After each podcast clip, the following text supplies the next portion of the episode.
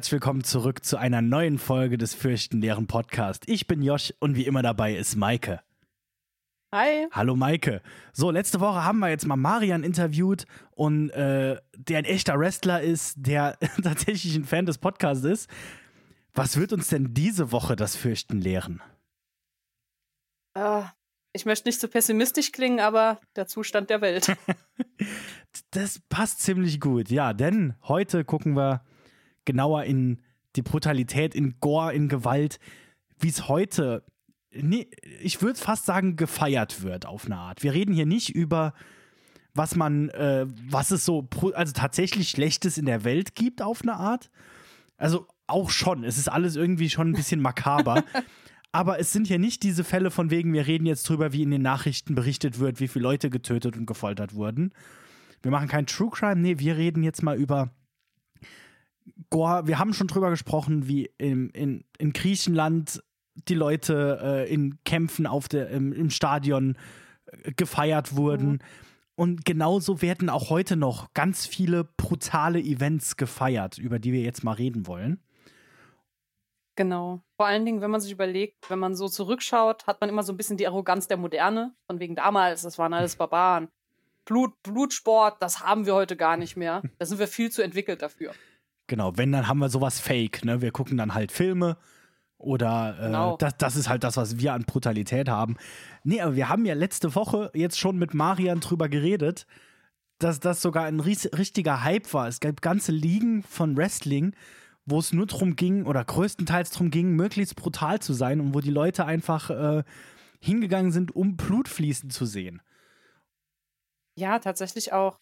Also es gab diese Extrembeispiele und ähm, da kann ich jedem nur anraten, wirklich äh, die Interviewfolge zu hören. Also das war sehr ernüchternd, was da alles so im Ring passieren kann. Aber selbst die, was so, was Marian auch gesagt hat, was alltägliche Sachen sind, dass man einfach mit einem Klappstuhl geprügelt wird und das dann lernt ab, abzukönnen. So, das ist immer noch ziemlich derb. Also vor allen Dingen, wenn man sich überlegt, das gucken ja Leute wirklich so zum Spaß. Ja. Also sie wollen Entertainment haben und ähm, das Entertainment besteht dann aus sowas. Wenn man sich das mal klar macht, ist ja auch bisschen ulkig. Ja, übrigens, äh, jetzt, ähm, ich weiß nicht, ob du das noch von letzter Woche weißt, weil das ist auch was, das hatte Marian ganz kurz erwähnt. Da sind da gar nicht genau tiefer drauf eingegangen. Die WWE, die ist nicht nur, dass die ähm, die normalen Leute anspricht, sondern gerade Kinder sind sehr große Fans Stimmt. von Wrestling. Und die WWE mhm. versucht auch, also die, da gab es eine Zeit lang die Era, das war die PG-Era, wo es wirklich darum ging, dass, äh, die haben alles versucht, kindgerecht zu machen. Das heißt, es gibt weniger Blut. Es gibt nicht gar kein Blut, es gibt weniger Blut. Und teilweise, mhm. es gab dann auch mal eine, eine, eine, Show, die hieß Saturday Morning Slam oder sowas, wo halt dann samstags morgens, wo die Kinder vom Fernsehen sitzen, gab es dann eine Show, eine Wrestling-Show extra für Kinder, wo dann zum Beispiel nochmal drauf geachtet wurde, dass keine Moves auf den Kopf gehen oder sowas. Mhm. Ähm, aber ich glaube, das hatte Marian auch gesagt, ne, dass er, also er mochte das am liebsten auch für Kinder aufzutreten, weil die Shows, die ähm, für Kinder konzipiert werden, auch von ihrer Schreibe her, wird dann Rücksicht drauf genommen. Das wird schon genau konzipiert, dass das jetzt halt für äh, jüngeres Publikum ist. Und ich meine, also, man hat im Kopf, dass so etwas existiert. Mhm. Also so ist es jetzt ja nicht. Aber man, man würde nicht unbedingt, also es würde einem nicht so einfallen, wie es dann eben tatsächlich praktiziert wird. Und man würde immer noch sagen, ah ja, aber wir heute sind so viel zivilisierter als damals, wir brauchen Gewalt nicht. Also doch, es ist ja offensichtlich immer noch ein Entertainment-Punkt. Das soll das auch gar nicht herabwerten. Mhm. Es ist ja, also, und das haben wir auch gelernt äh, durch Marian, mhm. es ist ja wirklich ein Hochleistungssport und auch mit ähm, Ansprüchen. Also es ist ja nicht einfach, zwei Leute gehen in den Ring, kloppen aufeinander ein und gehen wieder nach Hause. Mhm. Es ist ja schon ein bisschen komplizierter als das. Genau, also es ist ja tatsächlich die Versuch, eine Geschichte zu erzählen, die. Also genau, genau es, es, ist viel mehr. Und äh, genauso, da haben wir jetzt, wir haben ja sonst wirklich nur über Wrestling gesprochen, aber es ist ja auch so, äh, äh, Boxen, MMA, das hat ja auch alles mhm. gerade, also gerade, ich habe das Gefühl, UFC, MMA hat in den letzten äh, äh, Jahren so einen richtigen Höhenflug gewonnen. Vorher war es mehr das Boxen. Also ich habe das Gefühl, als ich als ich ein mhm. Kind war, da waren, da haben alle Boxen geguckt. Und ja. äh, Und äh, das ist auch sowas, ne? Da ist auch zwei Kerle, die sich so lange ins Gesicht schlagen, bis einer bewusstlos wird, quasi.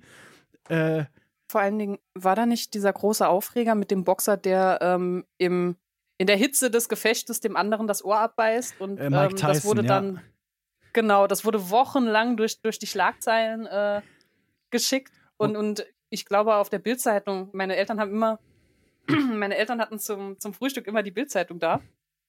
Und da war das über Wochen auf der ersten Seite. Also Die- alle Nahaufnahmen von diesem Ohr, weiß ich immer noch. Und das, das, äh, ah, das ist natürlich jetzt besonders krass, ne, dass es dann nicht nur ähm, dass drüber gesprochen wurde, sondern dass dann so ein Bild von diesem abgetrennten Ohr Ja. oder äh, äh, da ge, äh, ge, gepostet, äh, nicht gepostet wird, sondern tatsächlich noch in der Zeitung verkauft wird, die die Leute dann Ja. am Frühstückstisch essen.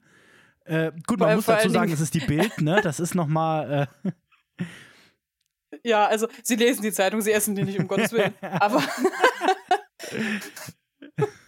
aber ja, also es ist schon, es ist erstaunlich, dass man sowas dann am, am Frühstückstisch liest und es ist ja auch so Frontseite meistens. mhm, ja. Es ist ja nicht, wie man das äh, inzwischen vermutlich machen würde, dass man sagt, die derberen Bilder drucken wir mal in die Mitte, damit die nicht jeder sehen muss, wenn man die Zeitung aufklappt. Doch nee, die Bild weiß, was sie will, ne? Erste Seite, bumm, ja. Nahaufnahme. Ja, die, die, die, die halt auch im, im, äh, im Schaufenster dann schon steht, an der Auslage, wenn man es kaufen will, dass man auch sieht, was man hier greift. Und Ja, ist wirklich so. äh, also, äh, es heißt immer Sex sells, aber ich glaube, so die richtig brutalen Sachen, die, die, äh, die verkaufen sich auch Ja. gut, weil halt kontroverse äh, Sells, ne? Ja. Das klingt nicht so also, geil. Wir haben's, ja, wir haben es ja bei den Videospielen auch gesehen. Das ist ja wirklich ein Vermarktungspunkt, ne? Mhm. dass man sagen kann, ich habe das brutalste, das krasseste, das blutigste. Komm und guck mich an. Ja, ganz, ganz genau. Und, ähm, und jetzt haben wir uns natürlich überlegt, was gibt es denn da noch so für Beispiele? Was gibt es denn noch so für, äh, für, für Brutalität im Jetzt, was jetzt noch durchgeführt wird, wo man vielleicht auch teilweise gar nicht so 100% drüber nachdenkt, ne? Äh, und Mhm. äh, eins ist tatsächlich so ein bisschen, das habe ich zufällig auf Reddit gefunden, während wir äh, angefangen haben, für den Podcast zu recherchieren. Ich weiß noch, ich habe dir extra das Bild geschickt und gesagt, darüber müssen wir reden. Oh ja. Es gibt nämlich eine, äh, also jeder kennt Fechten, ne? hat jeder schon mal gehört, da diese zwei Mhm. Leute meist in einem komplett, komplett weißen Ganzkörperanzug mit Maske, die dann einfach sich mit einem stumpfen Degen äh, äh, gegenseitig pieksen, um zu gucken, es ist ein sehr, es ist schon ein sehr eleganter Sport. Ähm, ja.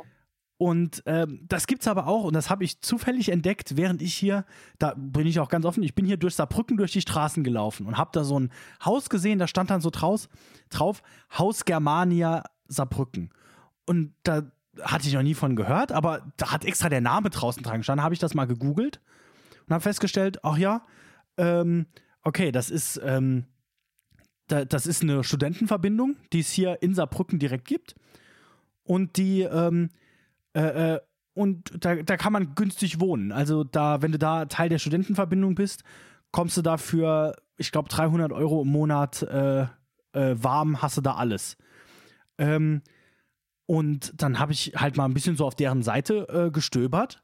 Und ähm, da ist es dann, da bin ich dann über einen Absatz gestolpert, der mich besonders ähm, äh, äh, geschockt, begeistert, ich weiß nicht, interessiert hat auf jeden Fall.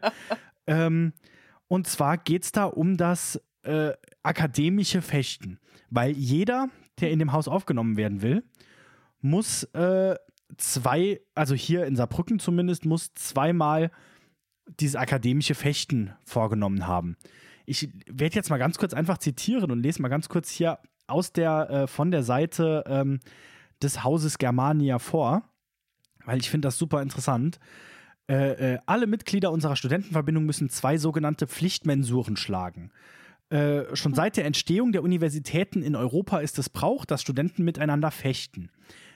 Klingt soweit nicht schlimm, ne? Klar, ist so ein, es ist sehr elegant, Ja. es klingt nach was so, was Elitärem irgendwie.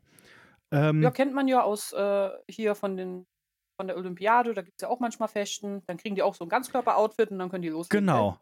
Ähm, dann, ich überspringe ein bisschen was, dann bei einem, also da wird dann noch drauf eingegangen, dass das schon ewig ist und dass sie es immer noch machen. Und dann bei einer Mensur tret, äh, treten sich zwei Verbindungsstudenten gegenüber und fechten mit scharfen Klingen. Okay, dann ist es mal ein bisschen, ja, ich meine, man ist ja immer noch gut geschützt, ne? äh, da, da. Ja, sollte man doch meinen. Ja, dann ist Ah, vielleicht einfach nur so ein bisschen, bisschen, ähm, äh, es kommt einem ein bisschen entgegen. Es, es wirkt ein bisschen cooler, wenn man halt eine Fechteklinge hat, ne? Weil Ja, es ist schon so, wenn man, und so. genau, und wenn man diese Fecht, äh, diese Fechtdegen sieht, die haben auch manchmal wirklich so, ein, so eine runde Kugel vorne dran. Das wirkt auch so ein bisschen Mhm. lame, wenn man mal drüber nachdenkt, ne? Ja, sieht komisch aus. Ist Ähm, bestimmt nur, damit das schöner aussieht.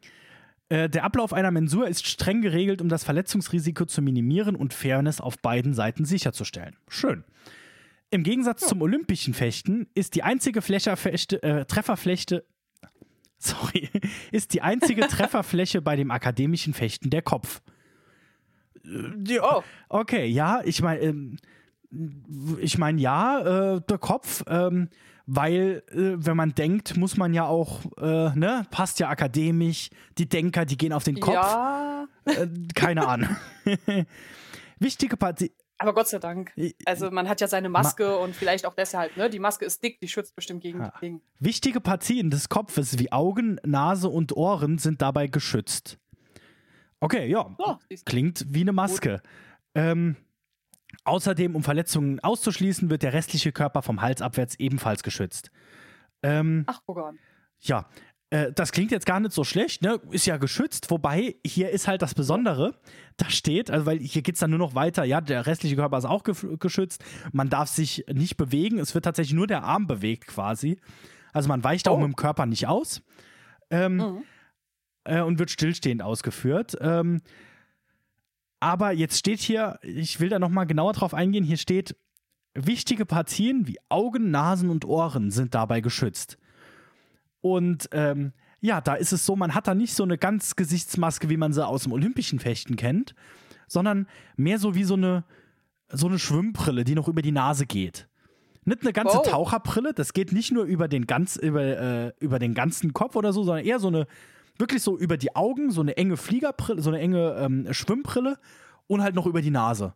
Und halt über die Ohren hat man, glaube ich, auch noch was. Aber das war's. Und Das heißt also, ähm, wenn die da jetzt mit ihrem Degen ausholen, dann kann es gut sein, dass sie dir da in die Lippe ritzen oder in die Wange oder in die Stirn. Genau. Und es ist tatsächlich so, das habe ich dann, das steht jetzt nicht mehr auf der Seite des Hauses Germania. Die haben es dabei belassen und haben dann halt noch ein bisschen erklärt, dass das Verletzungsrisiko natürlich sehr gering ist, übrigens. Ne? Also klar, da passiert nichts. Wir sind, Nein. wir sind gesittete Menschen. Aber ähm, Ah. äh, ähm, da ist es halt tatsächlich so, ähm, äh, sogar auf Wikipedia steht übrigens, dass Verletzungen entgegen landläufiger Vorurteile unüblich und eher unwahrscheinlich sind. Ähm, oder, Oh, nee, oder gut. war das auf der Seite vom Haus Germania? Moment. Genau, es war auf der Seite vom Haus Germania. Entschuldigung. Ah, ähm, ähm, und äh, was ich bei meiner Recherche so ein bisschen rausgefunden habe, ist, dass das, also es ist was, was lange Tradition hat, haben sie ja auch geschrieben. Also wirklich sehr lange Tradition. Gibt auch ein paar Gerichtsurteile inzwischen darüber, wie es gemacht werden darf und was gemacht werden darf.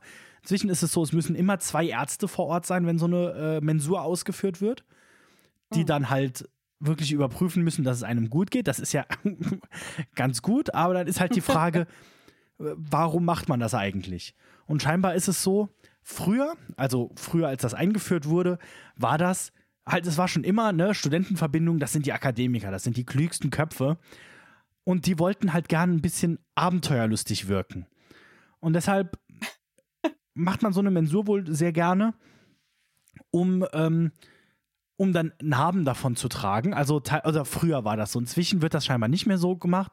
Aber gerade früher war das so, dass man dann die Narben auch teilweise, ich glaube, mit, mit Salz direkt behandelt hat und so, dass einfach, dass die Narben auf jeden Fall bleiben. oh. Halt nicht, dass man versucht hat, das jetzt möglichst weg, sondern dass die Narben bleiben. Dass man sagen kann, hey, guck mich an, ähm, äh, äh, ich bin voll abenteuerlustig, hier habe ich gekämpft. Und ähm, oh nein. ja, Also, äh, man kennt es vielleicht noch, also mir zumindest ging es so.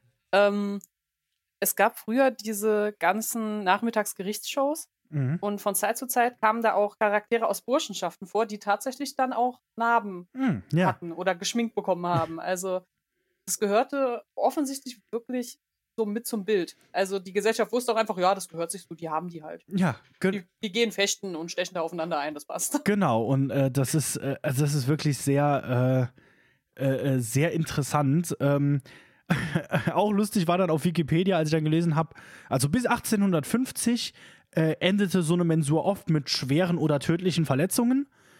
Danach Oh. hat man dann so ein bisschen, okay, ähm, vielleicht sollten wir da ein bisschen besser aufpassen. Vielleicht holen wir nächstes Mal einen Arzt dazu und sterben die Studenten weg. Ne? Woran Genau. kann es liegen? Also, genau. Es gibt übrigens, und das wird auch, äh, ich glaube, das steht auch noch auf der Seite vom Haus Germania, ähm, es gibt hier keinen Gewinner oder Verlierer. Nee, das, das war auf Wikipedia. Ich hätte mir müssen genau aufschreiben, welche Stelle ich woher habe. äh, kein Gewinner oder Verlierer. Wichtig ist die, und das finde ich auch eine ne, ne sehr schöne Aussage, ist die aufrechte Teilnahme.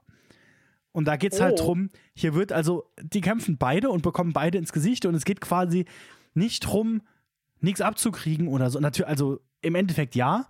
Aber wie gesagt, du weichst halt nicht aus. Es geht nur rein kämpfen mit der Hand. Sieht auch tatsächlich Mhm. sehr cool aus, wenn du mal so einen, ähm, so einen Mensurenkampf äh, siehst, weil die halt wirklich ganz starr da stehen und einfach nur den Arm bewegen. Ähm, Mhm.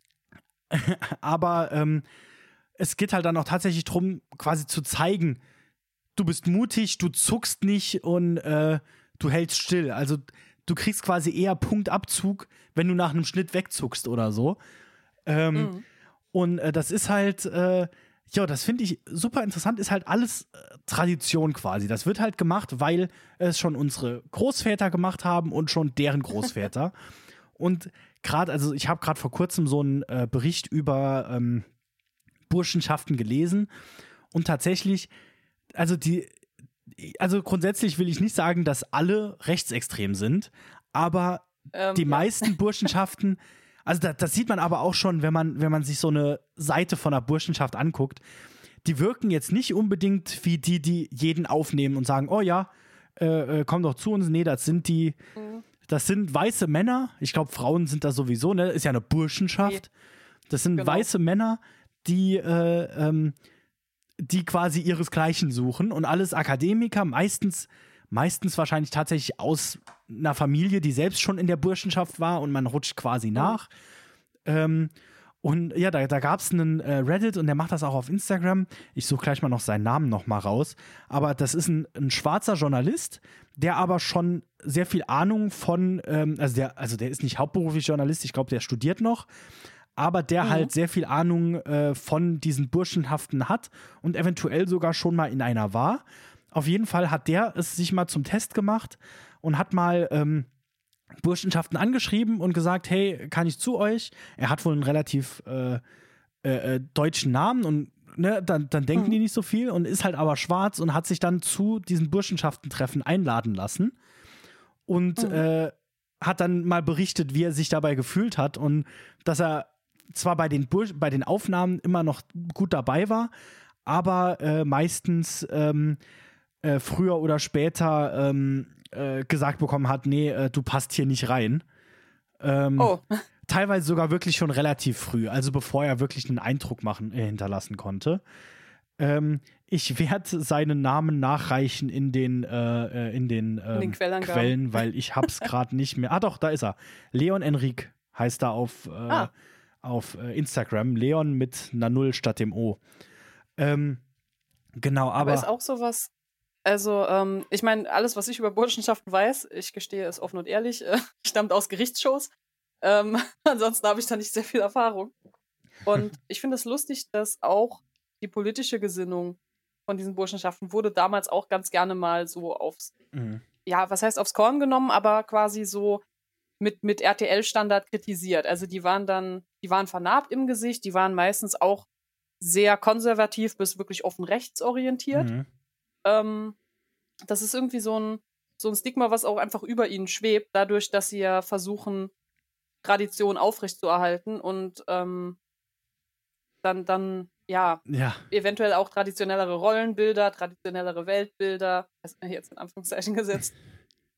ja. Da kann man sich schon vorstellen, woher das kommt. Also, Ja, eine, eine Sache, die ich aber wirklich interessant fand, die ich bei der Recherche herausgefunden habe, ist, ähm, äh, es gibt einen Begriff, der aus dem Fechten kommt, den jeder kennt und jeder benutzt, äh, und zwar das Pauken. Das, äh, das, Oha. das starke Lernen, beziehungsweise, äh, ähm, ne, wenn man sich wirklich hinsetzt, ich pauke jetzt Mhm. mal Unterrichtsstoff. Pauken ist tatsächlich das ähm, Einüben des äh, akademischen Fechtens, das quasi vor einem Spiegel stehen und die ganze Zeit mit dem Arm wackeln, mit einem Speer in der Hand. Äh, mit, Oh. einem, mit einem Degen. Das, daher kommt Pauken. Das ist der offizielle, das heißt das eigentlich und das hat sich einfach, weil da halt auch, da geht es halt wirklich drum, du stehst da dann die ganze Zeit und machst nichts anderes, als dich darauf konzentrieren. Und das hat sich dann so ein bisschen äh, ähm, erweitert, dass halt jetzt, weil es waren halt dann alles, auch alles die Akademiker zuerst, ne? Wahrscheinlich kommt es dann aus dem Zusammenhang und dann hat sie es halt umgesetzt und jetzt sagt das jeder Ja. so ein bisschen. Ähm, eine andere, äh, jetzt mal vom Thema Deutschland und vom Thema ähm, äh, äh, Rechtsextremismus wegzukommen. Ja. ähm, äh, es, gibt, äh, es gibt noch eine andere Form, die auch zu 100% nach meiner Recherche jetzt nur auf Tradition basiert, ähm, die auch sehr brutal ist. Äh, und das ist der Stierkampf. Ähm, Mhm. War auch ein Punkt, der uns direkt so angesprochen hat. Wir haben, wir haben halt überlegt, was gibt's denn noch so? Ja, Stierkämpfe sind eigentlich auch sowas, wird Jo. immer noch gemacht. Und da sieht man auch immer Sehr mal. brutal. Genau, sehr brutal. Man sieht auch immer wieder dann mal so äh, im Internet dann irgendwelche Videos, wo halt irgendwie ein, ein Stierkämpfer mal von einem Horn aufgespießt wird oder so. Mhm. Auf der anderen Seite, wa was man halt auch bedenken muss, so ein Stierkampf endet tatsächlich mit dem Tod des Stieres. Ganz, Ja. Ganz normal ist das. Also es ist nicht so, dass da äh, ein bisschen gespielt wird und dann ist vorbei. Nee, da ist, also da gibt's, ich habe das jetzt genauer durchgelesen, ich will da jetzt gar nicht genau auf den Ablauf eingehen, aber da gibt's drei Stufen und in der ersten zeigt der Matador, was er drauf hat. In der zweiten wird dann der Stier geschwächt und in der dritten, die endet mit dem Tod des Stiers. Und ähm, Ich Äh, glaube, deshalb war das auch immer ein großer Aufschrei. Also ähm, zumindest, was man in Deutschland mitbekommt, die Leute hier sind nicht sonderlich Fan von dieser Tradition, ja, eben wegen der Tierquälerei. Also wenn der Mensch sich ähm, selbst in Gefahr bringt, indem er Mhm. sich dann einem wütenden Stier in den Weg schmeißt, okay, das ist die Sache vom Menschen.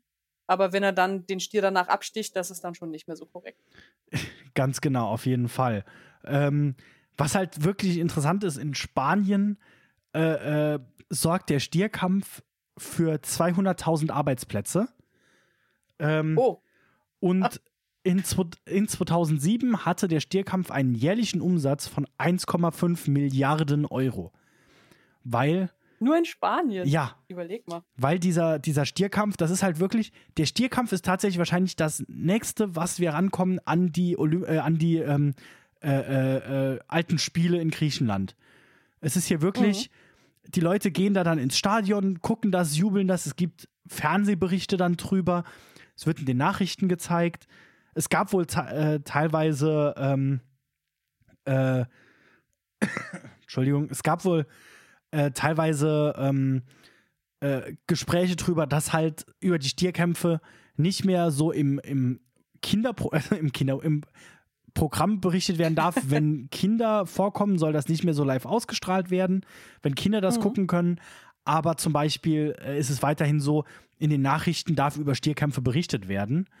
Ähm, dann wird halt grundsätzlich äh, drüber gesprochen, ähm, ja, es ist halt, es ist halt Tierquälerei. Da wird hier ganz viel drüber gesprochen. Äh, das war auch sehr lustig, das habe ich jetzt gerade noch vorbereitet, während wir äh, uns vorbereitet haben auf die Aufnahme. ich bin einfach mal aus Neugier auf den spanischen Artikel über Stierkampf gegangen, äh, auf Wikipedia.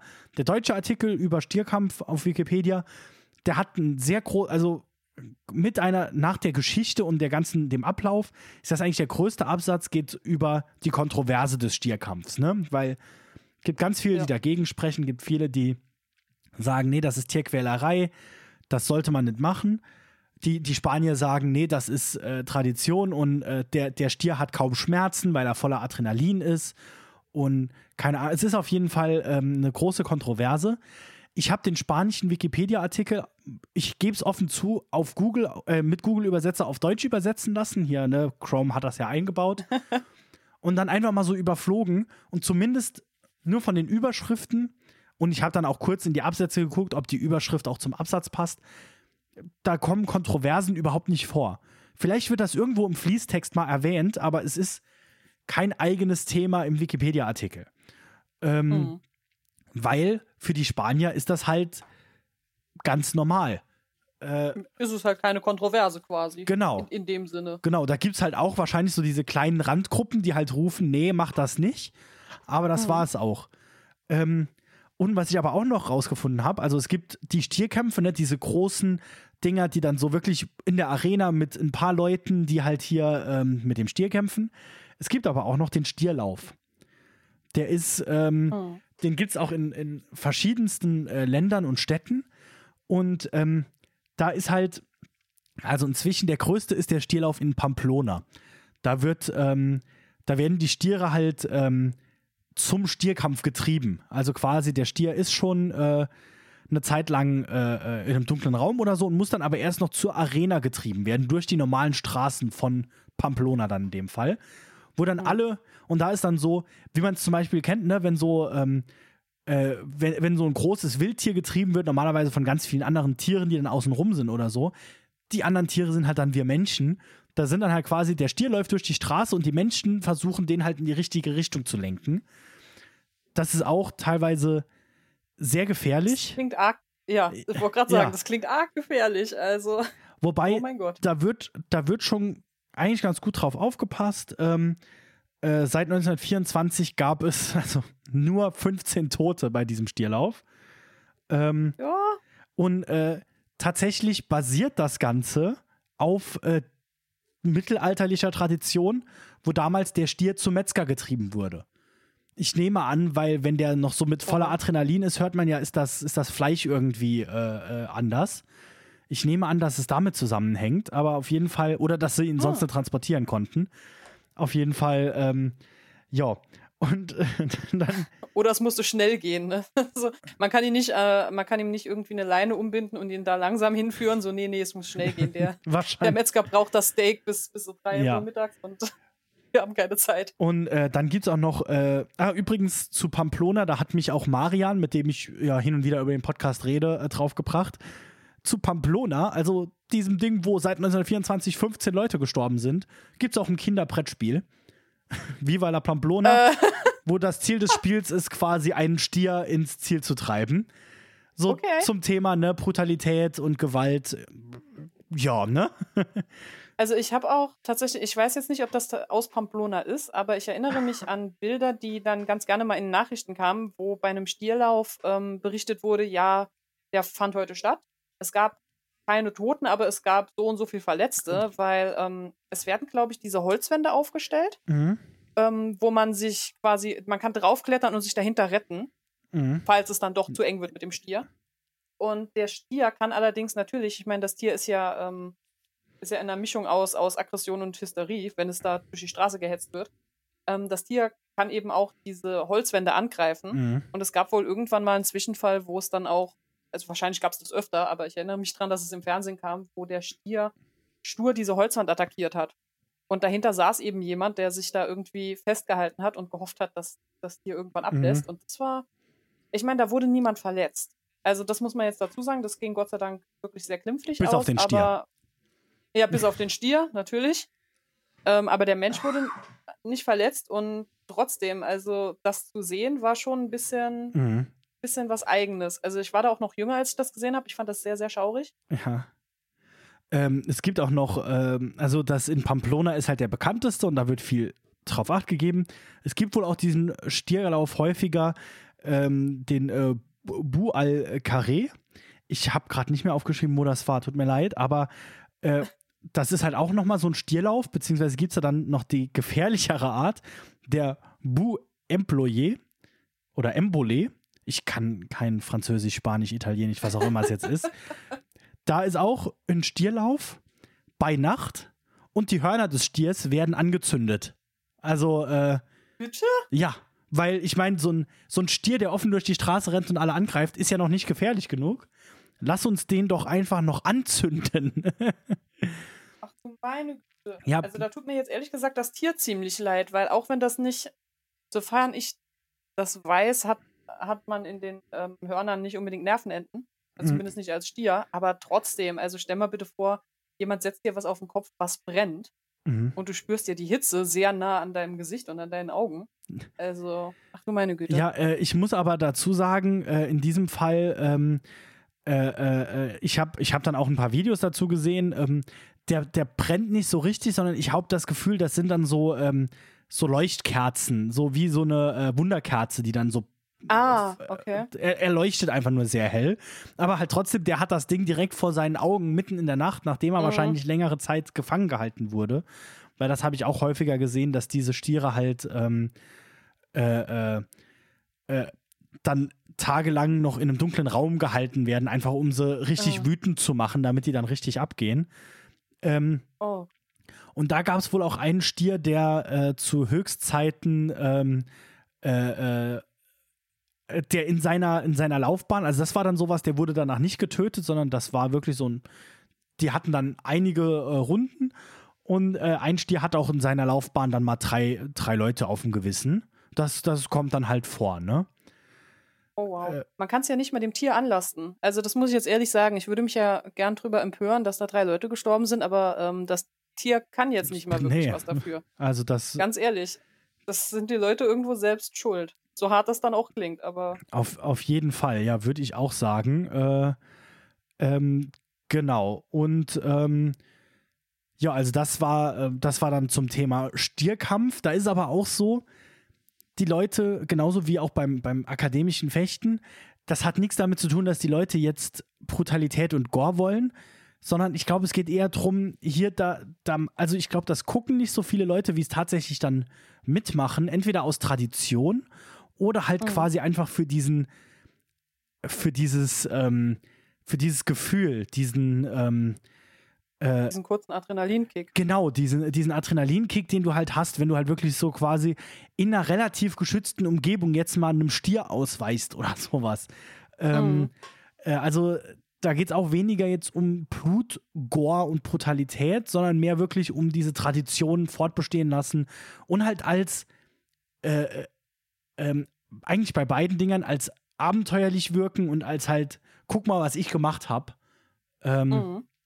Es gibt auch übrigens noch das Stierspringen, wo du dann über einen laufenden Stier, Stier versuchst drüber zu springen. Meine äh, Güte. Ja, es, es gibt alles. Ähm, ich habe auch das Gefühl, dass es, also ähm, das Interessante ist so, das waren ja so quasi die Dinge, die uns so instinktiv eingefallen sind, okay, da könnte man ja Goa im Alltag vermuten. Aber wenn man sich die jetzt ja genauer angeschaut hat, oder auch wenn man das so hört, ähm, dann merkt man, es geht eigentlich fast sogar um das Gegenteil von Gore. Also eigentlich möchte man diese Sachen überleben. Es werden Bemühungen und, und es, es werden äh, Situationen geschaffen, in denen die Verletzungsgefahr, obwohl sie da ist, möglichst klein gehalten wird. Also wie beim akademischen Fechten. Ähm, mhm. Man hat die Ärzte jetzt vor Ort, man möchte nicht, dass, also klar, man möchte eine Verletzung im Gesicht, aber man möchte jetzt nichts, was wirklich so ein Auge raus. Genau, keine so. Äh, bleibenden schädlichen Verletzungen. Man will halt so eine kleine genau. Narbe, dass man sagen kann, guck mal, da habe ich in einem ja, Fechtkampf äh, äh, gekämpft. Genau. Ja, ähm, ja und ich, ich hatte noch einen weiteren Punkt, der aber auch dann, als, als wir dann genauer reingeguckt haben, nichts direkt mit Gott zu tun hat, aber schon irgendwie interessant ist.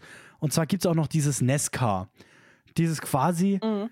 wie Formel 1 Autorennen, aber halt wirklich nur im Kreis und das sind auch keine großen Sportwagen, sondern mehr so Crash-Autos. Also so ein bisschen, es gab doch auch mal bei von TV Total diese Stockcar Crash Challenge oder so. Äh, so mehr in die, also es sind schon, glaube ich, sportlichere Wagen und jetzt nicht einfach der, das Auto von der Straße. Aber mhm. ähm, ich habe dann einfach mal so geguckt, weil ich habe häufiger gehört, dass es halt super langweilig ist, weil diese ähm, Nesca-Rennen, die laufen auch immer nur im Kreis, da gibt es keine Strecken mit, mit, starken, äh, mit starken Kurven oder so, also mit starken äh, Hin und Her und hoch und runter oder so, sondern es ist alles einfach mhm. nur eine Kreisstrecke. Ähm, und deshalb wird auch ganz oft Witze drüber gemacht, ah ja, was fandest du das Beste beim Nesca-Rennen, ah ja, als sie links gefahren sind. Weil es sind quasi immer nur, äh, immer nach links und nach links und immer im Kreis halt. Und, ähm, und da habe ich dann auch mal so, habe ich mal bei Reddit einfach so gesucht. Da gab es auch direkt einen, einen Post, uh, Why do you watch NESCA? Und es gab nicht viele Antworten, das will ich ganz offen zugeben, aber die, ähm, die Hauptaussage, also die, die höchst gewertete Aussage, was die meisten Upvotes hatte, war einfach für die Crashes. Und das habe ich auch hm. schon häufiger gehört. Ähm, und auch wenn man auf YouTube Nesca Crashes eingibt, da gibt's, du kannst dir ein 40 Minuten Video angucken, wo 100 Autos, die 100 besten Crashs bei Nesca. Oh, yeah. Und was ich auch interessant fand, als ich dann diese, diese Rennen mal geguckt habe, so ein bisschen so diese, also diese Crash-Compilations, klar, aber wenn dann so ein Rennen passiert und dem Moment, wo so ein Crash passiert, und das ist aber ja ganz allgemein so, aber trotzdem auch interessant für unser ganzes Thema, wenn so ein Crash passiert, wo gucken wir dann hin? Da wird dann nicht weiter geguckt, wer ist der Erste. Da wird geguckt, oh, Kamera jetzt auf das gecrashte Auto, was ist passiert? Äh, äh, mhm. Lebt er noch? Brennt er? Was ist passiert? Und, mhm. äh, und dann wird der Crash nochmal in der Wiederholung gezeigt. Und in dem Moment ist das Rennen quasi so ein bisschen egal. Da guckt dann keiner mehr, ah, wie, wie geht's denn jetzt weiter? Und das ist ja auch ganz häufig so, ne? Wenn irgendwie was Schlimmes passiert, dann guckt man auf einmal nicht mehr auf den Sieger, sondern man guckt auf den, auf den Unfall, auf, den, äh, auf das Opfer. Und ja, ist wirklich so. Ja, aber hier ist halt wirklich so, also ich, weil das, das sind halt Autorennen, die sind sehr, sehr auf Entfernung. Äh, das, das guckt man nicht wegen dem Gore. Wobei halt Crashes ist halt trotzdem, es geht in dieselbe Richtung, diese Morbid Curiosity. Mhm. Man will halt irgendwie was möglichst Großes, möglichst Cooles sehen, was man jo. so in echt vielleicht nicht zu sehen bekommen würde. Und ich muss noch kurz einwerfen, äh, für alle, die, denen Nesca irgendwie bekannt vorkommt, ähm, das ist auch äh, in Final Destination 4 das äh, Grundereignis, auf dem dann äh, der ganze Film aufbaut. Da sind die auch bei einem NASCAR-Rennen, Rennen, äh, Rennen. Und da gibt es einen äh, großen Crash, bei dem halt irgendwie super viele Leute sterben. Ähm, ja. Also ich ähm, hatte, äh, wir kommen wahrscheinlich sowieso noch zu dem Punkt, ähm, zu dem der Artikel war. Aber das Lustige an dem Artikel war, es gab mal so einen Spiegelbeitrag, ähm, wo es auch darum ging, wie das Anschauen von Gore im Alltag ähm, zu bewerten ist. Und dort hatte man auch als Beispiel gehabt, ja, wenn man irgendwo einen Unfall sieht, man schaut ja hin und ähm, man ist aufmerksam. Und das ist nicht unbedingt das, was das Problematische daran ist. Oder das ist auch nicht das, was Leute verwerflich finden würden, wenn, wenn man irgendwie, ähm, ja, wenn man da der Neugierde ein bisschen nachgibt, weil diese Neugierde wohl auch immer so verwurzelt ist in einem Interesse für die eigene Sicherheit. Mhm das klingt ein bisschen merkwürdig, wenn man Nesca jetzt im Fernsehen sieht, aber äh, daher kommt das tatsächlich. Also ich könnte mir auch gut vorstellen, dass es, ähm, dass das ein großer Punkt ist. Du möchtest natürlich deine Umgebung scannen nach eventuellen Gefahrenquellen. Und ein Autounfall ist eine Gefahrenquelle, auch wenn der jetzt weit weg von dir passiert und wenn der im Fernsehen passiert, du schaust trotzdem mhm. instinktiv hin, weil Geräusche und Bilder, du assoziierst es sofort mit Unfall. Und ähm, ja, die, dieser Artikel war sehr versessen darauf zu sagen, das ist nicht schlimm. Du kannst dir quasi Nesca-Unfälle anschauen, bis du schwarz wirst. Das ist alles in Ordnung. Weil da siehst du, also den Gore siehst du nicht. Du schaust dir nicht wirklich an, was mit dem Körper oder in dem Körper von diesem Fahrer passiert. Ja. Sondern du, du stellst es dir nur vor. Und das, damit kann man leben. Ähm, sie hatten allerdings für tatsächlichen Gore, also wenn man wirklich so eine Nahaufnahme von sowas sieht, sehr derbe Worte, die ich ähm, auch einfach interessant fand. Also mhm. sie beziehen sich hier auf realen Gore, aber es hat mir ein bisschen zu denken gegeben, ob man das nicht im Sinne des Spiegels auch auf Film-Gore quasi ein bisschen beziehen kann. Ähm, und zwar haben sie gesagt, Gore verletzt gezielt und fortlaufend Grundwerte der Kultur und ist ein Verbrechen am Kopf. Mhm. Weil es geht ein bisschen um diesen Abstumpfungseffekt und um dieses, du wirst ein anderer Mensch, wenn du sowas anschaust. Das heißt, jemand, der, keine Ahnung, Nesca manchmal so zum Sonntag schaut und, und sagt, ja, das gucke ich nebenher, das ist in Ordnung, aber jemand, der das ganz obsessiv schaut und, und sehen möchte, wie da jemand aus dem Auto fliegt, der ist das Problem. Mhm. Den hat der Gore, der, der hat ihm den Kopf verdreht. Also quasi, wenn man hinguckt, weil es passiert, ist das gut. Wenn man hinguckt, weil man will, dass es passiert, dann ist es ja. so ein bisschen das Problem. Was ja auch irgendwie genau. Sinn macht. Also zumindest halt, wenn es, solange es um echten äh, Gore geht. Ich ja. weiß jetzt nicht, ob ich es 100% auf Filme beziehen würde, ähm. weil, wie gesagt, ich gucke, da, also ich zumindest gucke das ja gerade, weil ich weiß, dass nichts davon echt ist. Und, ähm, ja ich denke, da ist dann so, wenn man natürlich dann da sitzt und denkt, oh, das, das ist so geil, ich will das äh, nachmachen oder so, ähm, dann, dann ist schwierig. Ja, dann ja. ist das nochmal was anderes. Aber äh, ja, vielleicht ist das jetzt auch so meine Selbstverteidigung, weil ich halt auch auf eine Art krank nee. bin, weil ich sowas gucken will. Also ich kann das nachvollziehen, weil also dort macht man es vor allen Dingen daran fest, ähm, wie die Darstellung eben ist. Dass wenn ich ähm, wenn ich das sehe. Also auch, dass es real ist, Mhm. um Gottes Willen, aber eben vor allen Dingen dieses Entmenschlichende von, da fließt nur Blut, da ist nur Organ, das sieht alles sehr ätzend und sehr schrecklich aus. Ähm, und es geht so ein bisschen darum, dass du eben der Anblick von diesen Dingen ähm, verändert etwas mit deiner Sensitivität. So zum Beispiel jetzt, wenn ich heute Horrorfilme schaue, reagiere ich da komplett anders drauf, als ich das vor 10, 20 Jahren gemacht habe Mhm. weil ich an andere Bilder gewohnt, äh, gewöhnt bin, einfach schon. Und ähm, damit setzen sie sich ein bisschen auseinander. Und insofern, also ich glaube nicht, dass sie Gore- und Horrorfilme allgemein verdammen, Mhm. aber dass sie schon ihre Vorbehalte haben gegenüber grafischen Darstellungen. Natürlich mehr, wenn die grafischen Darstellungen real sind, Gottes Willen. Also, das Ja. braucht man ja hoffentlich jetzt nicht auszuklabüstern, aber Klar, ja. ja. die Drastik macht die Musik. ne? Aber dann gibt es auch äh, eine Art von grafischen Darstellungen, die komplett real sind, die aber wahrscheinlich gerade von solchen Publikationen sehr gefeiert werden und von vielen Leuten. was du so noch ein bisschen Ja. vorbereitet hast. Ich hatte jetzt sehr viel Redezeit, habe ich das Gefühl. Deshalb, du hast äh, Körperwelten vorbereitet und äh, oh ja. was ja auch eine Art von Gore ist, ne? Ja, tatsächlich. Also ähm, das war auch eine der Sachen, die uns eingefallen ist, quasi so sofort, wenn wir drüber überlegen, wo wir Go im Alltag sehen. Ähm, vielleicht für alle, die es nicht kennen sollten, weil ich glaube, inzwischen ist es auch weniger Aufreger, als es früher war. Ähm, Körperwelten ist eine Wanderausstellung und ähm, sie enthält plastinierte menschliche Körper und Organe. Ähm, es gibt sie seit, ich glaube, 95. Also sie ist schon ein bisschen länger unterwegs. Ähm, inzwischen hat sie auch in Heidelberg und Berlin ähm, Dauerausstellungen. Das war vorher nicht der Fall. Und diese Präparate oder Exponate, die werden von, ähm, von dem Anatomen Gunther von Hagens angefertigt. Ähm, das ist inzwischen quasi, kann man sagen, bei ihm auch ein Familienbetrieb. Also er macht die, ähm, er macht die Plastination von den Körpern, seine Frau macht die Kuration der Ausstellungen. Und ähm, damit man es nochmal in aller Deutlichkeit sagt, ja, das sind tatsächliche Leichen und Leichenteile, die man in diesen Ausstellungen anschauen kann. Die wurden auf eine ganz ähm, bestimmte Art äh, haltbar gemacht, nämlich durch das Verfahren der Plastination. Das hat auch der ähm, von Hagens entwickelt, ich glaube sogar schon in den 70ern. Und ähm, dabei werden Körperflüssigkeiten und Fette aus dem Körper rausgezogen. Man führt stattdessen äh, Harze und Elastomere. Ich, das letzte kenne ich nicht, mit Mhm. Harzen kann ich was anfangen. Das wird, ähm, das wird beigeführt, wird ähm, durch Licht, Wärme oder bestimmte Chemikalien ähm, ausgehärtet und sorgt dafür, dass man am Ende wirklich ein Präparat dort stehen hat, das nicht riecht, das dauerhaft haltbar ist und ähm, das beinahe so ein bisschen wirkt wie eine Statue. Mhm. Aber es ist eben ein tatsächlicher menschlicher Körper.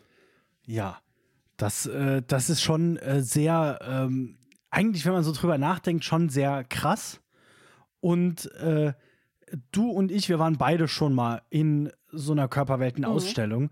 Und ich muss jetzt auch sagen, von meiner Sicht aus gesehen, also ich glaube, dass es halt keinen Geruch hat und gar nicht irgendwie verfault oder sowas. Es sieht einfach schon ein bisschen aus wie Plastik. Auf ja, also, ähm, also ich würde nicht gerade Plastik sagen, aber man hat den sehr merkwürdigen Effekt des irgendwie ist es real, aber irgendwie auch nicht. Genau, man denkt Ich halt nicht, das war mal ein Mensch. Ja, also es, es, ist, ganz, es ist ein ganz merkwürdiges Gefühl, ähm, sich diese Exponate anzuschauen. Ähm, weil, also sollte man auch dazu sagen, wenn die, ähm, wenn die ausgestellt werden, sie werden in relativ lebensnahen Posen, wenn es ein Ganzkörperexponat ist, äh, ausgestellt, also beim Reiten, beim Tanzen, beim Sitzen, teilweise auch beim Sex, Mhm. was natürlich für große Aufreger gesorgt hat, weil, oh mein Gott, das kann man nicht machen. Das, ist- ich finde das einfach so toll, dass wir hier äh, da, davon reden, dass hier komplette Leichen ausgestellt werden, für jeden einfach zum Angucken, aber es wird sich darüber aufgeregt, dass die Sex haben.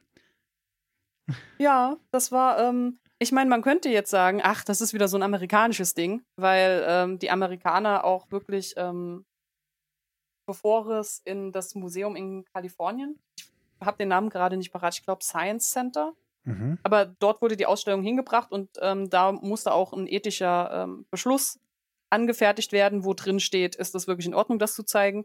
Und in dem Beschluss steht auch tatsächlich nochmal wortwörtlich drin, folgende Exponate, die besonderen Anstoß erregten, wurden geprüft.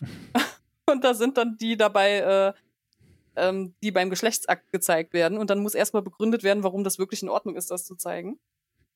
Ähm, man sollte vielleicht auch dazu sagen, ich erinnere mich, dass damals, als, ähm, als ich in die Ausstellung war, durfte man gar keine Fotos machen. Mhm, ich glaube auch, ähm, ja. Genau, ne? Also das darf man wohl inzwischen in der allgemeinen Ausstellung, Mhm. solange man ohne Blitz fotografiert und das steht auch extra nochmal auf der Webseite, ähm, es wird eben um würdevollen Umgang gebeten. Also du kannst jetzt nicht irgendeine bescheuerte Pose mit einer Leiche machen, das, find, das Ja. wird nicht zugelassen. Ähm, bei denen, die beim Geschlechtsakt dargestellt sind, ist es so, dass du gar keine Fotos machen darfst. Mhm. Also da sind wirklich dann auch Leute dabei, die aufpassen, dass da niemand heimlich mal was wegsnappt. Ähm, zudem, das ist wohl inzwischen auch so, ich bin der Meinung, dass das damals bei meinem Besuch auch nicht so war. Aber mein Besuch liegt auch schon, ich weiß gar nicht, bestimmt sieben Jahre oder so zurück. Mhm. Ähm, inzwischen haben sie abgetrennte Bereiche. Also die Leichen, die beim Sexakt dargestellt werden, die sind in einem abgetrennten Bereich, damit die Kinder, die reinkommen, jetzt nicht unbedingt sofort das sehen. Okay. Was immer noch witzig ist, weil ähm, man muss sich das so vorstellen, diese Leichen werden eben derart präpariert, dass man Einblicke in den Körper erhält. Das heißt, da sitzen nicht einfach zwei nackte Menschen aufeinander, sondern meistens haben die keine Haut, teilweise fehlen bestimmte Organe, ähm, teilweise sind nur bestimmte Sachen repariert.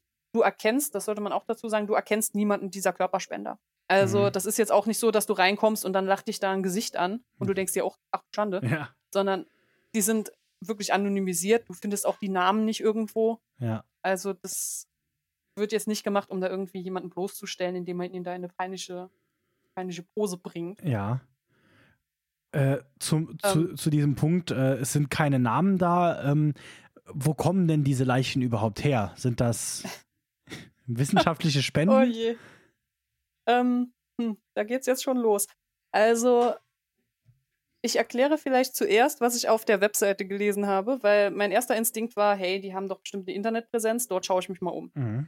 Und ähm, auf der Internetpräsenz heißt es, erstmal alle Präparate sind echt und sind alle von Körperspendern, weil ähm, es gab, also ich meine, das gab es früher auch schon, schon bevor es die Körperweltenausstellung gab. Wenn du Anatomie studierst, brauchst du natürlich ähm, tatsächliche Forschungsobjekte Mhm. oder auch Lehrobjekte, damit äh, junge Anatomen das lernen können. Die lernen das nun mal in Leichenhallen.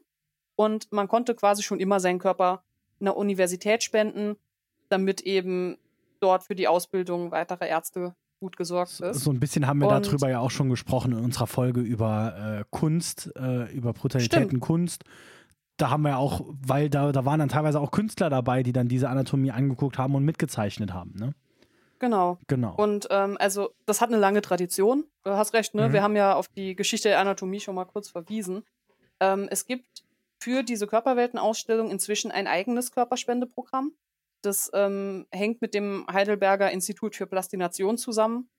Das heißt, man kann eben sagen, ich möchte spezifisch für die Ausstellung quasi gespendet werden. Und ähm, laut Webseite werden die Spender ausführlich aufgeklärt. Also nicht nur, ähm, wie dieses Plastinationsverfahren überhaupt funktioniert, sondern eben auch darüber, was nach dem Tod mit ihren Körpern gemacht werden könnte, eventuell. Und ähm, man muss, wenn man ähm, in eine sexuelle Pose gebracht wird, egal in welcher Art und Weise, muss man nochmal eine Sondererlaubnis unterschreiben. mhm. Also dann gibt man quasi zwei Formulare ab. Ähm, zudem wird vorher auch klar mit den Spendern ausgemacht, es werden keine Angaben zu ihrer Identität veröffentlicht und auch keine zur Todesursache. Mhm. Das heißt also, wenn jetzt, ähm, wenn du zum Beispiel beim Autounfall stirbst und dein Körper dann ausgestellt wird, aber der wird ausgestellt als, keine Ahnung, Ballerina von mir aus, ähm, dann steht nicht irgendwo auf einem Schild, ja, aber eigentlich ist die beim Autounfall draufgegangen, sondern das wird einfach gar nicht gesagt. Mhm. Ähm, die, die Idee dahinter ist laut Website, man möchte eben den Körper in den Mittelpunkt stellen und nicht die individuelle Person dahinter. Ja. Und deshalb lässt man das quasi weg. Es wird bemerkt, ähm, es gibt einzelne Organe, es gibt ähm, Föten, es gibt speziellere Präparate, die ähm, tatsächlich aus alten anatomischen Sammlungen stammen und die jetzt nicht äh, willentlich gespendet wurden. Okay. Das ist so ein bisschen, ich weiß nicht, wer das kennt, so historisch gibt es das Phänomen der, äh, der Wunderkammer. Das hat man ganz gerne gemacht, auch so am Hof. Ähm, alle, alle komischen Dinge zu mir quasi, die stelle ich mir alle zu Hause in mein kleines Privatmuseum. Und das sind dann diese, ähm, zum Beispiel die, diese kleinen Gläser, in denen dann, ich weiß nicht, Lämmer mit zwei Köpfen drin konserviert wurden. Ja. Weil das ist was Besonderes und was Außergewöhnliches. Und von solchen Sammlungen haben die eben dann teilweise auch Präparate bezogen. Ähm, das steht quasi offiziell auf deren Website. Ja. Dazu gab es diesen Ethikbeschlussbericht, den habe ich dann auch noch mal schnell überflogen. Ähm, der musste sich natürlich auch damit auseinandersetzen, ja, okay, was, ähm, was hat man denn hier an Exponaten überhaupt bekommen? Ähm, sie haben festgestellt, dass es inzwischen über 16.000 Spender gibt. Und von diesen über 16.000 sind circa 1.600 ähm, in den Jahren von 2004 bis 2016 gestorben.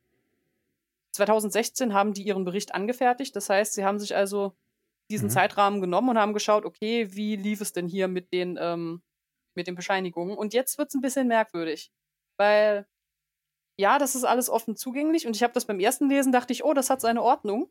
Und dann habe ich gedacht, warte mal. Und dann habe ich es mal nochmal gelesen. Weil es wird, das wird sehr positiv formuliert in dem Bericht. Ja, wir haben hier 1600 Körper, die gespendet wurden und zu 1400 haben wir sogar die Einwilligungserklärung. Wieso nur zu 1400? Also, da fehlen ja 200. Was ist denn mit denen? Ähm, das zweite war, das wurde auch sehr schön äh, so quasi nebenher erwähnt. Ähm, vor dem Jahr 2011 wurden im Rahmen der Körperspende keine Daten zu Krankheiten und weiterem erhoben.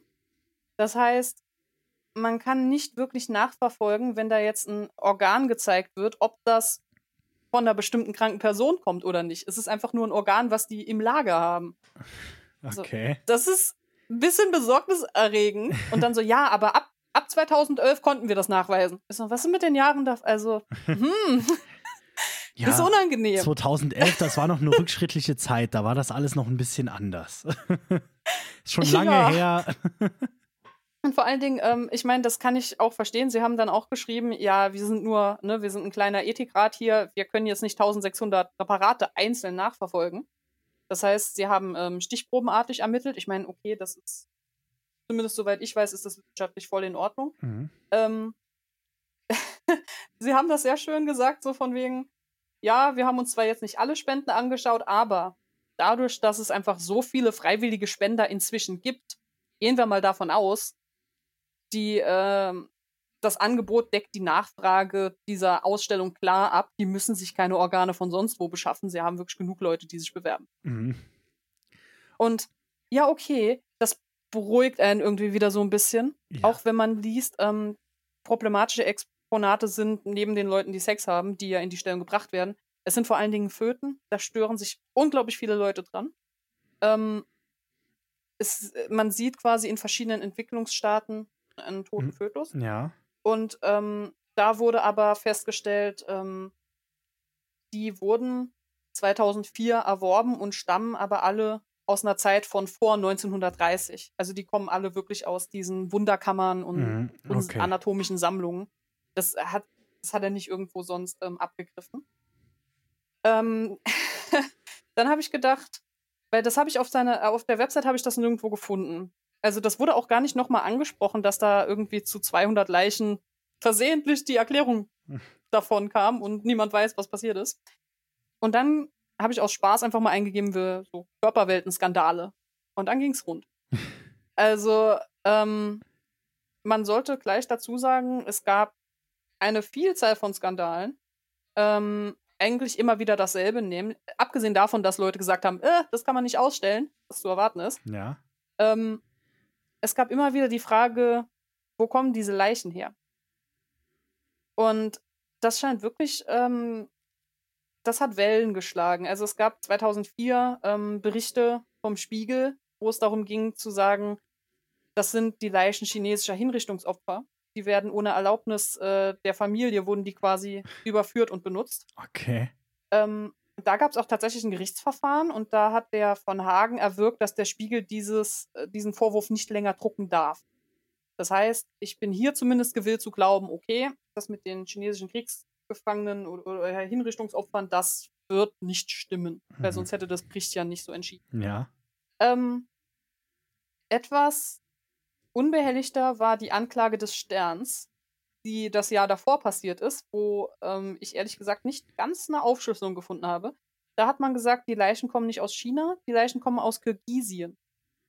Und zwar, ähm, da gab es einen etwas längeren Bericht, der wie der Stern eben ist, ein bisschen reißerig und mhm. emotional mhm. geschrieben ist, aber wirklich auch sehr verstörend. Ähm, da ging es um einen Bruder, der verstorben ist. Die Familie wollte die Leiche haben und dann hieß es, hm, wir wissen nicht, wo die ist. Ja, wie sie wissen nicht, wo die ist. Ähm, und dann ist man auf die Suche gegangen, um diesen toten Bruder wiederzufinden. Mhm. Und hat dabei ähm, die Zustände der nahen anatomischen Akademie in Bischkek aufgedeckt, die in dem Artikel mit Auschwitz verglichen wurden. Okay. Und von der Beschreibung her war das leider auch wirklich treffend. Also Leichen wurden ähm, einfach wie Bretter in Ecken übereinander gestapelt. Ähm, Leichen wurden in Becken geworfen und sind da so ein bisschen geschwommen, weil sie wohl aufgetaut sind oder sich ein bisschen aufgelöst haben und da hat sich aber niemand drum gekümmert. Ähm, manche Leichen waren noch in ihren Kleidern, also quasi in der Montur, in der sie gestorben sind, wurden sie einfach in einen Eisschrank geschoben und dann wurden sie dort liegen gelassen. Ähm, es muss unglaublich gemüffelt haben dort. Okay. Äh, also ja. noch mehr, als man das sowieso erwarten sollte. Und ähm, das größte Problem, also zuerst mal war man nur schockiert, weil man gesagt hat, so kann man nicht mit Toten umgehen. Das ist nicht der Sinn ja. einer, einer Leichenhalle, einer Atom, eines anatomischen Instituts. Ähm, dann hat man wohl zusätzlich noch herausgefunden, an einigen Toten, die man dann eben versucht hat, äh, in, ein, in, ein, ja, in eine andere forensische Anstalt zu überführen. Ähm, es gibt hier Merkmale auf gewaltsamen Tod. Das bedeutet, man muss wohl leider davon ausgehen, dass hier Mordopfer einfach irgendwo in die Ecke gestapelt wurden. Mhm. Und es war egal und es gab keine Untersuchung, weil es wurde nicht gemeldet, dass dieser Tod gewaltsam eingetreten ist. Weil niemand hat die Untersuchung anständig gemacht. Okay. Ähm, Dazu kommt, ähm, dass wohl, also laut Artikel in Kirgisien Krankenhäuser oft nicht wissen, wohin mit ihren Leichen. Also zumindest 2003 war es so. Mhm. okay, ich wollte noch fragen, kein moderner von wann, Zustand. Von wann ist dieser 2003. 2003, okay. Ja. Also ähm, die Krankenhäuser haben kein Geld, die Leichen beerdigen zu lassen. Die Angehörigen, die wissen, dass sie jetzt die Beerdigung bezahlen müssen, wenn sie, wenn sie den Toten abholen, kommen dann einfach nicht, um den abzuholen. Mhm. Und dann hat sich daraus quasi ein Markt entwickelt, diese Toten irgendwo anders hin zu verkaufen. Quasi Win-Win-Situation. Dann ja. muss niemand eine Beerdigung bezahlen. Und ähm, dann brach ein Streit darüber aus, ob eben Exponate aus Kirgisien und aus diesen schrecklichen Umständen irgendwie in diese Ausstellung ge geraten sind. Von Hagen hat sofort gesagt, nein. Also keines dieser Exponate kommt aus Kirgisien. Ein ehemaliger Freund von ihm, die haben sich inzwischen verstritten, der Professor Gabitov, ähm, behauptet allerdings stur, dass ein Drittel der Exponate aus Kirgisien kommt. Und gerade aus diesen äh, mhm. Situationen. Okay. Und auch, es, es gibt wohl auch ein paar inzwischen ehemalige Mitarbeiter, die, ähm, die sagen, man weiß von den kirgisischen Herkunftsorten einige Exponate. Und da wurde zu bedenken gegeben, ja, in dem ethischen Gutachten, das stand damals wohl schon drin, das steht ja heute nochmal drin, aber in es ist wohl so, dass man hat Spender, aber die Plastination eignet sich für junge Körper am besten. Und das sind ja auch die Körper, die du ausstellen willst, wenn du zeigen willst, wie ein durchschnittlicher junger menschlicher Körper zu funktionieren mhm. hat. Dann kannst du ja nicht einen von einem 80-Jährigen nehmen, dann brauchst du einen von einem 30-Jährigen zum Beispiel. Ja. Und ja, ähm, Körper, die älter als 50 Jahre alt sind, würden angeblich gar nicht zur Plastination taugen. Okay. Nicht mal, dass du eine, eine seitliche Körperscheibe von ihnen machen würdest oder so. Das heißt, du hast zwar Körperspender, aber es ist fraglich, wie viele von denen du verwenden kannst. Weil die bekommst du ja erst nach ihrem Tod. Und wenn die dann mit äh, 50, 60, 70 da ein, reingekarrt werden, ja, kannst du halt nichts mit anfangen. Also da kannst du quasi, ähm, das, das war auch ein bisschen ähm, Das war ein bisschen hart zu lesen. Ja. Du kannst Sachen mit ihnen anfangen. Du kannst zum Beispiel experimentieren, wie viel Gas du reinleiten kannst oder wie ein Harz sich ausdehnt. Also quasi so wie ein Künstler eine Farbe vormalt, um zu wissen, welchen Ton sie hat, bevor er sie auf die Leinwand bringt. Sowas kannst du halt auch machen. Und dann verschwendest du in Anführungszeichen kein gutes Material, weil den alten Körper hättest du eh nicht plastiniert und an dem kannst du üben, wie das mit den Chemikalien funktioniert. Ähm, nur wenn man sich halt bewusst macht, dass das eventuell eben Leute waren, die, ne, die sich freiwillig der Wissenschaft zur Verfügung gestellt haben und die da so ein bisschen als, äh, als Versuchsobjekte verheizt werden. Ja. Ähm, Da, da denkt man auch, oh ja, ich, ich spende das und dann werde ich irgendwann auch für immer im äh, Ja. äh, ausgestellt und äh, mein Leben hat einen größeren Sinn und dann endet es damit, dass du mit, mit so viel Gas vollgepumpt wirst und dann, äh, ja gut. Ja, und dann, dann denkst du dir auch so, das hat sich nicht gelohnt, ne? Also, es ist, ähm, es ist auch so, dass inzwischen, ähm, ich, ich werde das alles auch in den Quellen verlinken, es gibt auch Interviews mit anderen Anatomen, die eben nicht so begeistert sind von der Körperweltenausstellung, ähm, die den Vorwurf machen, es geht da eigentlich nicht um wissenschaftliches Erziehen, sondern es geht mehr um Kunst. Mhm. Und eigentlich ist das ein Leichenbastler, der ja tote Menschen als Kunstwerke drapiert und die in möglichst äh, interessante, spannende Posen bringt. Ähm, was letztendlich so ein bisschen dafür sorgt, was du auch am Anfang gesagt hast. Also der plastinierte Mensch, den man sieht, der kommt einem gar nicht wirklich echt vor Mhm. Man, man sieht den und man sieht, also, aber das ist ganz abstrakt, auch dadurch, dass keine Namen, nichts dabei sind. Du hast gar kein Gefühl dafür, dass das wirklich mal eine Person war, die du da siehst, sondern in dem Moment ist es wirklich einfach nur, ach, so funktioniert mein Körper, cool, okay. Ja, genau. Und ja, also ähm, der Anatom, der da interviewt wurde, da gucken, ob ich, ich habe mir rausgeschrieben, Professor Joachim Kirsch, der ähm, war wohl auch an der Universität Heidelberg oder ist dort immer noch, bin nicht ganz sicher. Der hat zum Beispiel auch erklärt, wie, ähm, wenn er Anatomiekurs gibt, wie er mit den Studenten spricht, damit die lernen, den Körper auch wirklich ähm, als Person zu schätzen, den sie da jetzt untersuchen. Ähm, es geht darum, die Würde des Menschen auch nach dem Tod begreiflich zu machen. Dass man eben nicht sagt, haha, guck mal, ich schneide dem ein paar Zehen ab und dann äh, jonglieren wir mit denen. So, nein, das, also, das will man nicht. ähm, soweit ich das äh, gesehen habe, ist es auch tatsächlich dort noch so, dass es ähm, Messen gibt für die Toten, dass es Beerdigungen gibt für die Körperspender, die Mhm. teilweise anonymisiert durchgeführt werden, aber es wird auf der Beerdigung nochmal jeder Name von einem Körperspende vorgelesen, der da jetzt beerdigt wird. Mhm. Die bekommen alle Urnengräber. Also das ist schon eine ziemlich, ähm, es ist eine groß angelegte Veranstaltung, um klarzumachen, das war jetzt nicht ein Arbeitsmaterial, was wir hier auf den Hof bringen, sondern es war halt wirklich ein Mensch und der hat sich quasi geopfert, in Anführungszeichen, damit wir was davon lernen können und wir möchten das dann auch einer gewissen Würde quasi abhandeln. Mhm. Okay. Ist auf jeden Fall alles sehr interessant. Ähm, hast du denn sonst noch was zu Körperwelten oder sind wir dann mit dem Oh. Thema? Also ähm, ich könnte vielleicht noch, damit, damit es nicht so klingt, als hätten wir die jetzt nur fertig gemacht. Also die Körperwelten haben auch positive Aspekte und haben auch positives Bemühen. Äh, vielleicht sollte ich dazu was sagen. Das wäre vielleicht, ja. Also ähm, das wird auch immer wieder in diesen Ethikberichten hervorgehoben. Warum darf ich überhaupt eine Leiche ausstellen? Eine tatsächliche Leiche. Und dann wird eben gesagt, weil ich die Leiche nicht der Leiche wegen ausstelle, sondern weil es um eine Bildungsmessage Mhm. geht. Es geht nicht nur darum, zu zeigen, das ist dein Körper und so funktionieren bestimmte Sachen. Also zum Beispiel, ich meine, die Anatomen sagen, es wird nicht wirklich erklärt, niemand lernt was. Das finde ich ein bisschen zu hart. Also es wird schon gezeigt, das hier ist eine normale Lunge, das hier ist eine Raucherlunge Mhm. und dann wird unten drunter erklärt, folgende Dinge sind hier passiert. Ähm, du kannst dir Kataloge zu den Ausstellungen kaufen, in denen auch teilweise nochmal dann zusammengefasst wird, ja, dafür ist ein bestimmter Muskel gut, Ja. dafür ist ein bestimmtes Organ gut. Also es wird sich schon darum gekümmert, dass du etwas lernst. Jetzt vielleicht nicht gerade wirklich medizinische Anatomie, aber schon ein Verständnis ähm, vom menschlichen Körper zu vermitteln, das definitiv. Quasi so ein bisschen die, Ähm. die medizinische A- Anatom An ich kann heute nicht sprechen, Anatomie, den, äh, dem einfachen Volk näher zu bringen. Könnte man Ja, sagen. genau. So, es ist halt nicht, es bringt nichts einem Kerl, der schon seit 20 Jahren da drin arbeitet. Ja, vielleicht hilft es, dass ein Ja. 15-Jähriger, 18-Jähriger, der jetzt gerade überlegt, was mache ich, dass der vielleicht sagt, hm, vielleicht ist Medizin ja doch gar nicht so schlecht, das hier ist interessant. Mhm.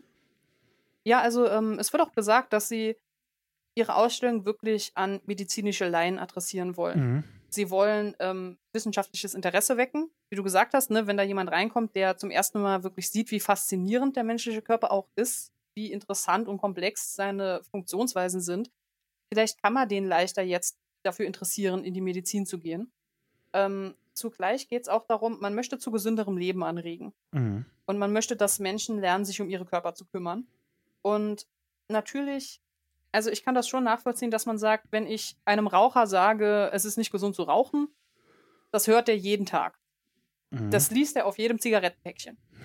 Ähm, wenn der jetzt aber in der Ausstellung steht und sieht, hier liegt die normale Lunge und hier liegt die Raucherlunge und er sieht, dass die Raucherlunge wirklich komplett schwarz und, und verkrumpelt und ganz ätzend aussieht, hinterlässt dieses Bild ein bisschen ein anderes Gefühl, auch weil du es eben wirklich tatsächlich vor dir siehst. Nicht auf ja. einem Foto, nicht auf einer, einem Warnhinweis, sondern es liegt wirklich da. Du siehst es.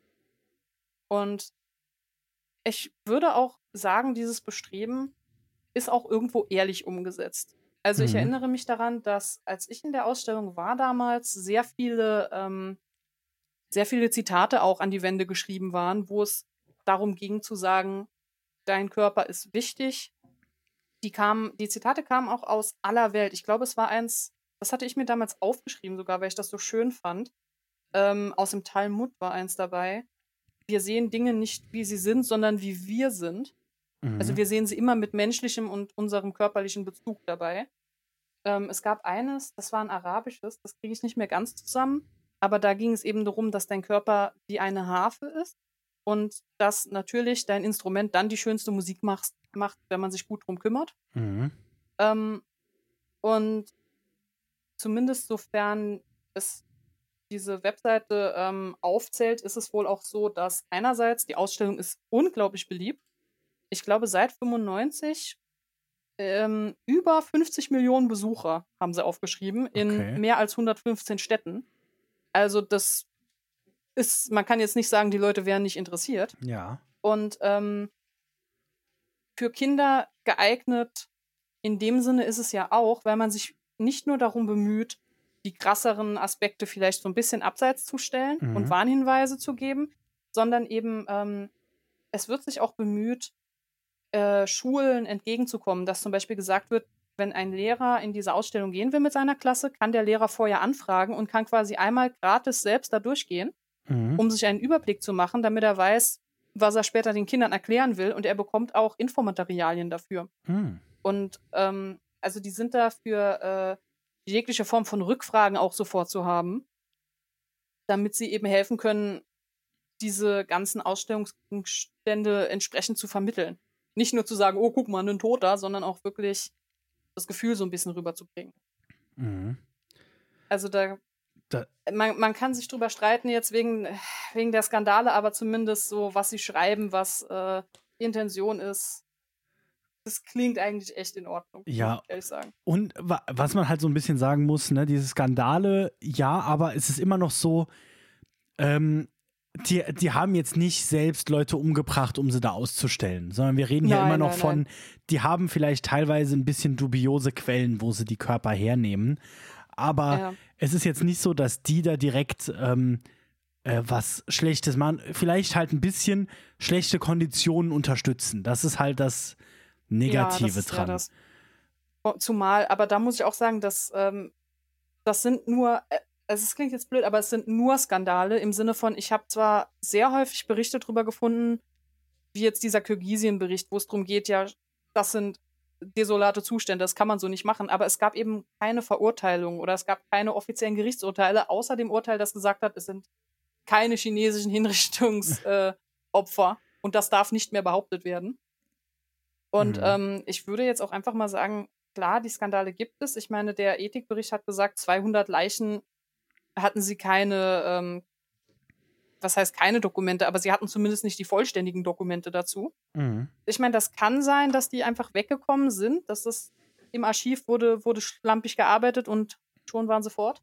Das kann sein, dass die halt aus ähm, Bereichen kamen, wo man lieber keine Dokumente ausstellt, Mhm. äh, dazu, wie man sie erworben hat.